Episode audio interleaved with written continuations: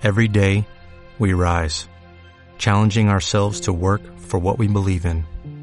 At U.S. Border Patrol, protecting our borders is more than a job, it's a calling. Agents answer the call, working together to keep our country and communities safe. If you're ready for a new mission, join U.S. Border Patrol and go beyond. Learn more at cbp.gov/careers. Sean todos bienvenidos al segundo episodio de Lion entre las cuerdas, el show individual de Lion de la séptima nota. En, el episodio de hoy vamos a hablar de NXT Takeover, de la pelea, la mejor pelea de todo el fin de semana. Johnny Gargano contra Tommaso Ciampa. Hablaremos de WrestleMania 34 y hablaremos de Raw y SmackDown y NXT que, que le siguieron después. Esta vez tendremos un invitado especial, la primera vez que verán un invitado especial en el en el canal y en todo el show de la séptima nota y el Lion entre las cuerdas. Espero que lo disfruten.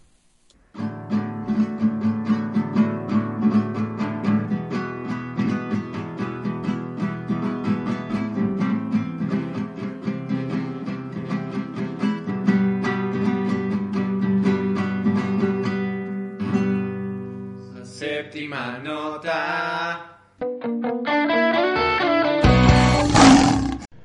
Muy bien, estamos aquí hoy con un invitado especial para eh, el segundo episodio de lo que va a ser eh, Lion entre las cuerdas, el fin de la season de WrestleMania.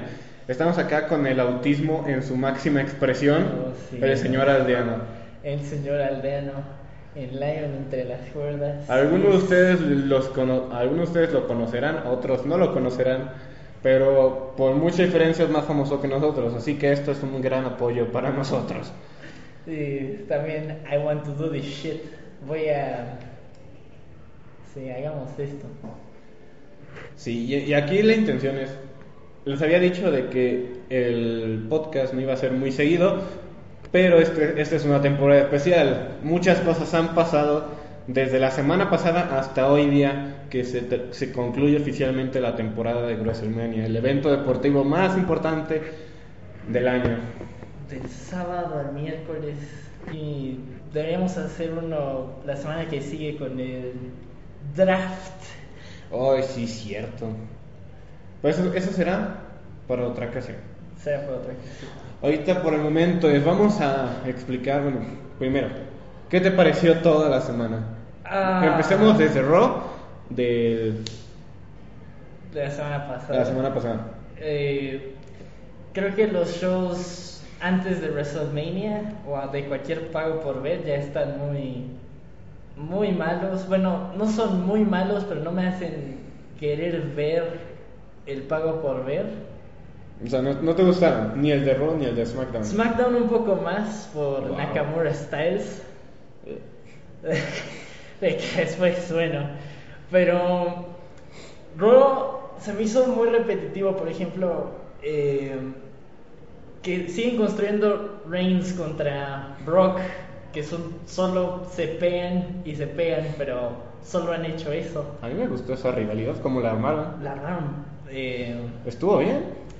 fue un poco repetitivo. Así, fue lo mismo el año pasado, es de que el año pasado no estaba muy desconectado. Sí, sí, el bueno, año el año pasado, estaba- 2015. 2015, No sé. 2016. Roman Triple H. no. Eh, Roman eh, Undertaker fue triste. En todos los sentidos fue triste. En todos los sentidos fue triste, sí. Eh, um, ah, eh, lo de Braun Strowman creo que fue genial. Que nos trajo a su compañero que era él. y Eso fue la semana, la semana, la última episodio. eso fue en el Go Home de. Eh, Eso, eso sí no me acordaba. Yo me acordaba que eso era, fue como el principio de todo esto. Lo de Brainstorm. Braun Strowman, eso fue. Eso fue bueno. Estuvo chido. Estuvo, estuvo bien.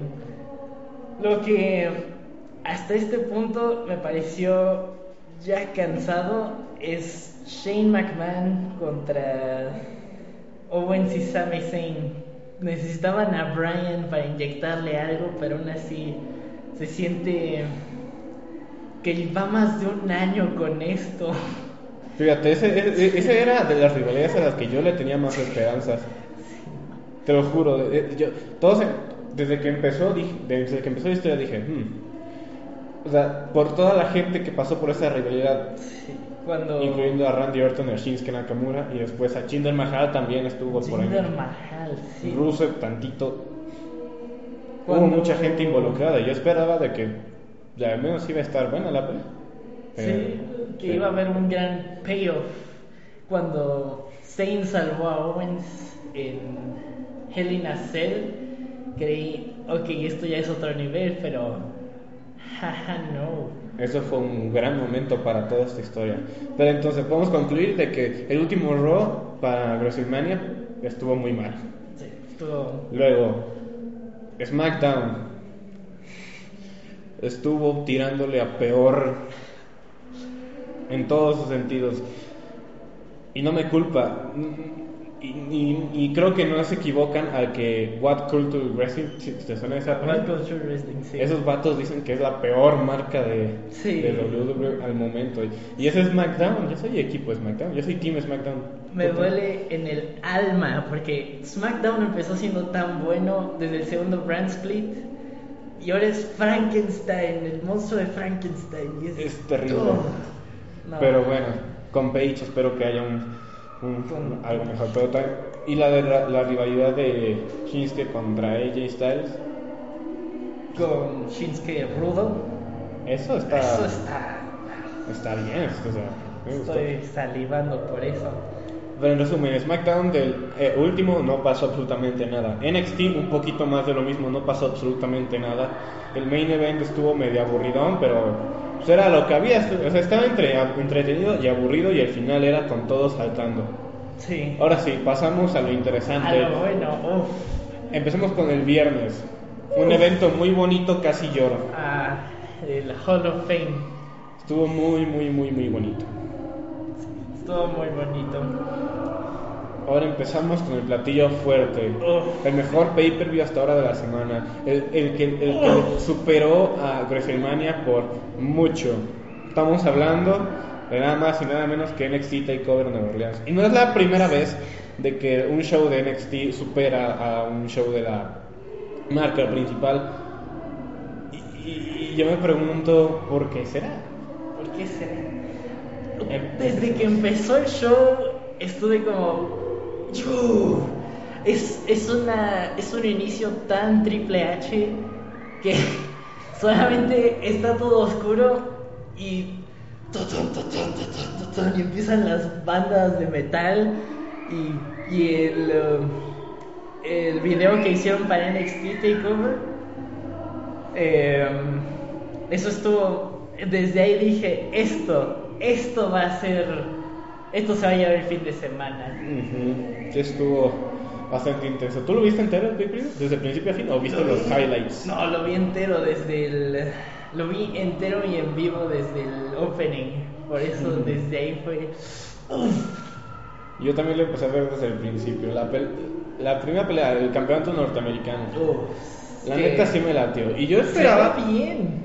Yo pensaba de que se lo iban a dar a, a Velveteen Dream. A Velvet Dream. Ese era, ese era mi gallo para ganar o la a pelea. EC3.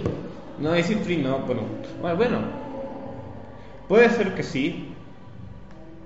Pero yo no se hubiese dado. Y aparte, él nomás estuvo como bolsa en toda la pelea, no hizo nada. Lo que Lo único que hizo fue morir. Pero se ve, se ve como, como un luchador creado.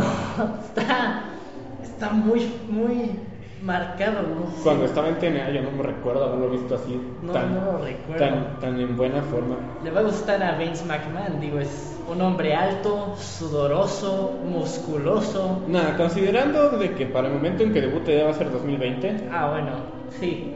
Pero. Cosas buenas o como cosas malas 40. pasarán. Entonces, creo que una de las la- Triple H es bueno como, como jefe, sabe contar buenas historias, pero el único problema es de que él gasta peor a gente que lo que hace Vince McMahon. Sí. Sí. Porque Vince como que medio sí le encuentra la historia a cada uno. Y sí, y en verdad sí se preocupa por todos, porque a todos se pone como que a pensarle.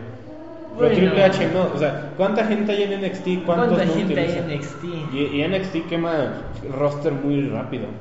Pero NXT es un show de una hora. Y por ejemplo, en WrestleMania tienes eh, la batalla de André el Gigante, que son 30 personas que no tienen nada que hacer. Y aparte uno que otro de NXT que meten ahí. Y uno que otro. Pero este año no hubo ninguno. ¿Ah, no? No, no. No, pues desde que habían muchos de NXT en el roster principal que no habían hecho nada hasta ese momento. Desde Y que- es triste también. Y, Bueno, y luego, me, luego he escuchado de que dicen de que Vince McMahon arruina a los... O sea, una vez que suben a los, al roster principal, los arruinan nada más porque, según esto habían dicho, porque no les dan tiempo de descansar, de estar en cada semana.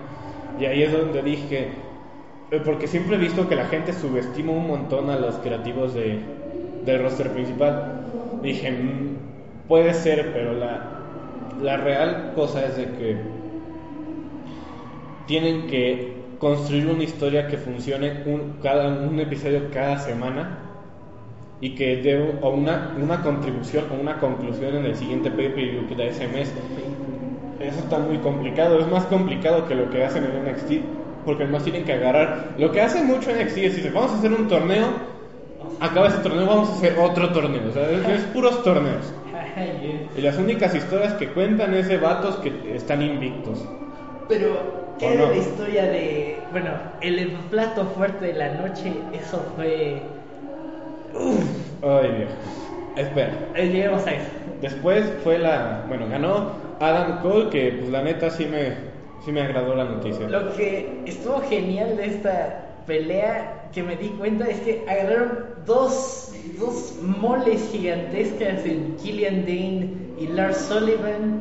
Agarraron dos ah, pequeños hombres jóvenes aceitosos en Velveteen Dream y Ricochet y dos ratas asquerosas, rudas en um, Adam Cole y, H- y EC3.